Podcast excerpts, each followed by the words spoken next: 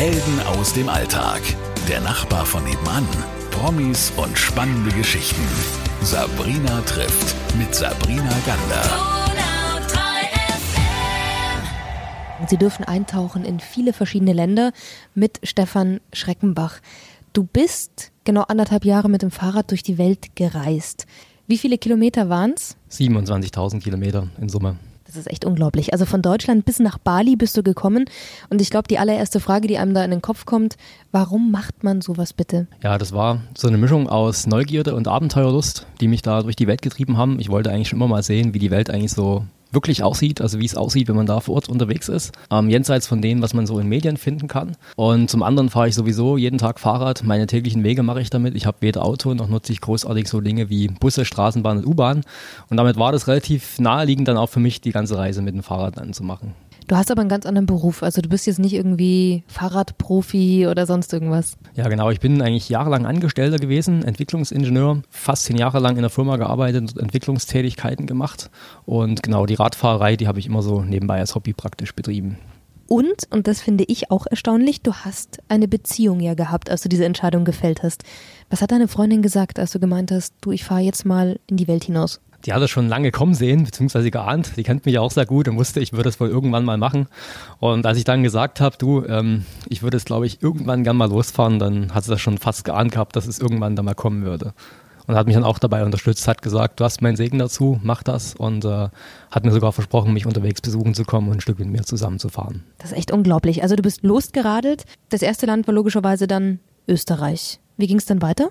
Genau, ich bin über Österreich gefahren, dann entlang der Donau, ähm, über Slowakei, Ungarn, Kroatien, Serbien und Rumänien, dann rein nach Bulgarien, durchs Balkangebirge in die Türkei und in der Türkei einmal quer durch von West nach Ost nach Georgien und von Georgien weiter nach Aserbaidschan von, von Aserbaidschan dann rein in den Iran. Damals hat der Atomkonflikt gerade auf ziemlich Hochton gekocht, aber ich hatte mal gehofft, dass es da nicht wirklich ein Krieg losgehen würde, weil die amerikanische Präsidentschaftswahl gerade kurz bevorstand. Und ich dachte mal, bis dahin schaffe ich es durch Land durchzukommen und bis dahin bricht niemand mehr einen Krieg vom Zaun, also alles wunderbar. Und dort ähm, habe ich dann einen Unfall mit einem Auto gehabt. Ähm, das Ganze hat dann bei mir eine Beinverletzung zur Folge gehabt und ich musste erstmal ein Vierteljahr Zwangspause einlegen. Bin dann zurück nach Deutschland gekommen, habe mich dort auskuriert und bin dann wieder eingestiegen in die Reise. Bin mit dem Flugzeug nach China geflogen, bin also dann von China aus weitergefahren nach Süden und nach Südostasien durch Laos, Kambodscha, Thailand und Malaysia gefahren. Bin dann mit der Fähre auf Sumatra übergesetzt und einmal quer über Sumatra und über die Insel Java bis nach Bali gekommen.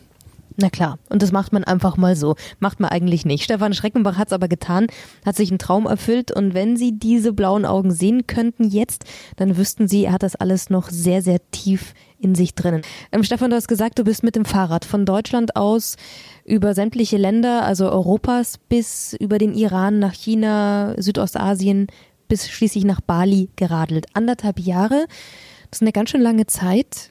Wie hast du dich da über Wasser gehalten?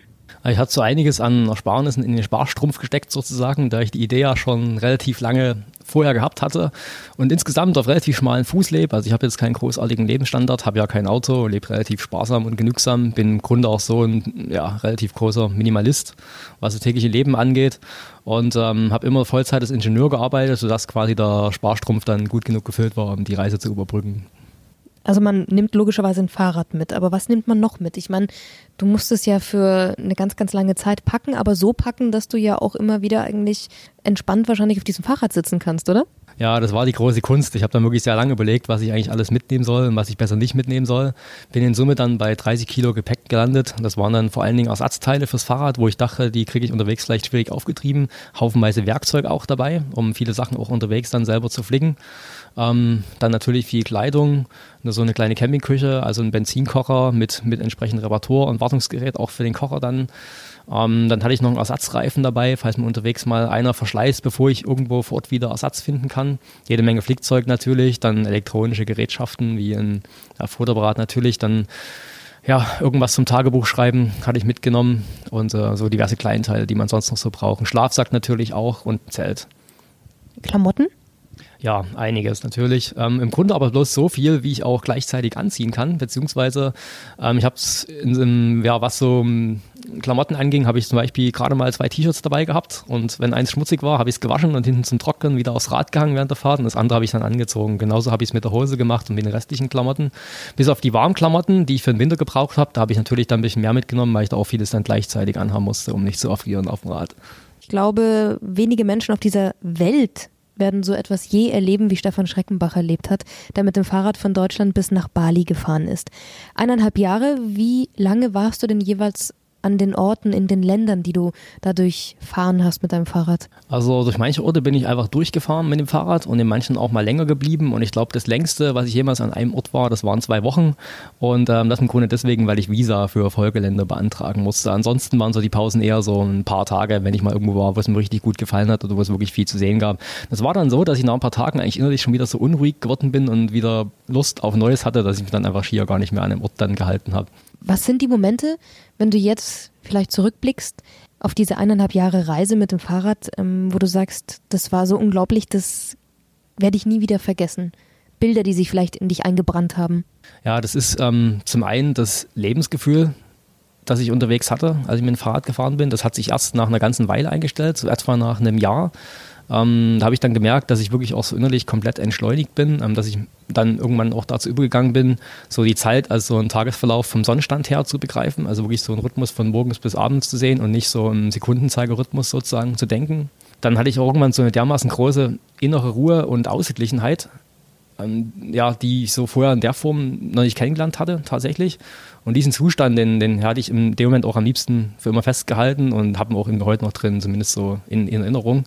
Ähm, dann zum anderen waren es einfach so menschliche Begegnungen, die ich hatte, ähm, die oft so dermaßen intensiv waren, ähm, auch mit Leuten, die sich so, ja, die mir eigentlich wildfremd waren, sich dann aber in so einer Weise mir gegenüber geöffnet haben, wie ich das in der Form jetzt gar nicht für möglich gehalten hätte. Das sind auch Sachen, die man eigentlich nie mehr vergisst.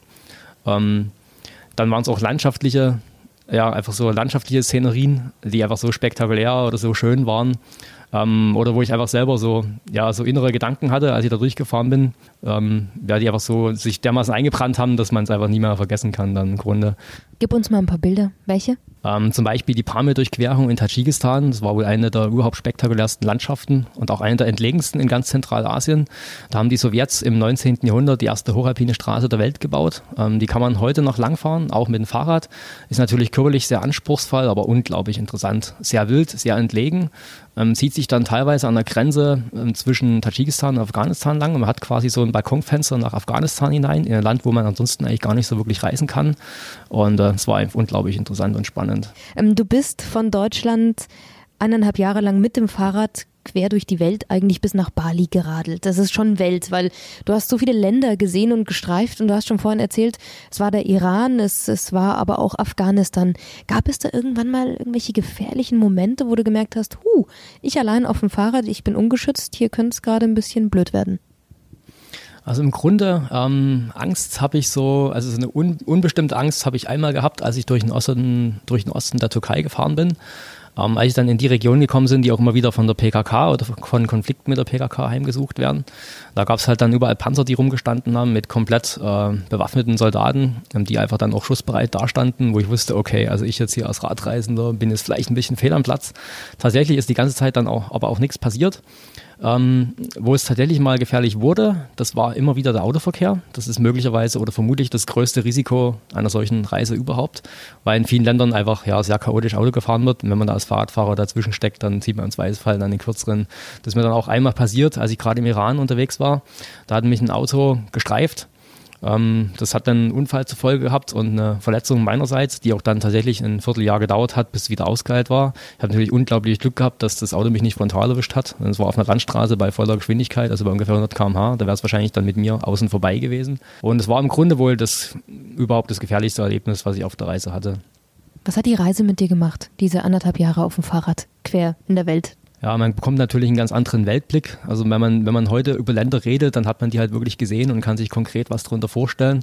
Ähm, man entwickelt auch eine unglaublich große Gelassenheit, so sage ich mal, irdischen Problemchen gegenüber, weil wenn man solche Sachen ähm, auf die Reihe bringt, die einem da unterwegs so passieren und das dann auch immer positiv ausgeht und man sieht, dass sich das alles irgendwie lösen lässt, dann gibt es eigentlich nicht mal so viel, was einem wirklich dann komplett aus dem Ruder werfen kann, wenn man eigentlich sieht, es gibt für jedes Problem irgendeine Lösung. Was passiert, wenn man dann wieder zurückkommt? Du bist Ende 2013 hier wieder nach Deutschland gekommen. Irgendwann ist ja auch mal Schluss.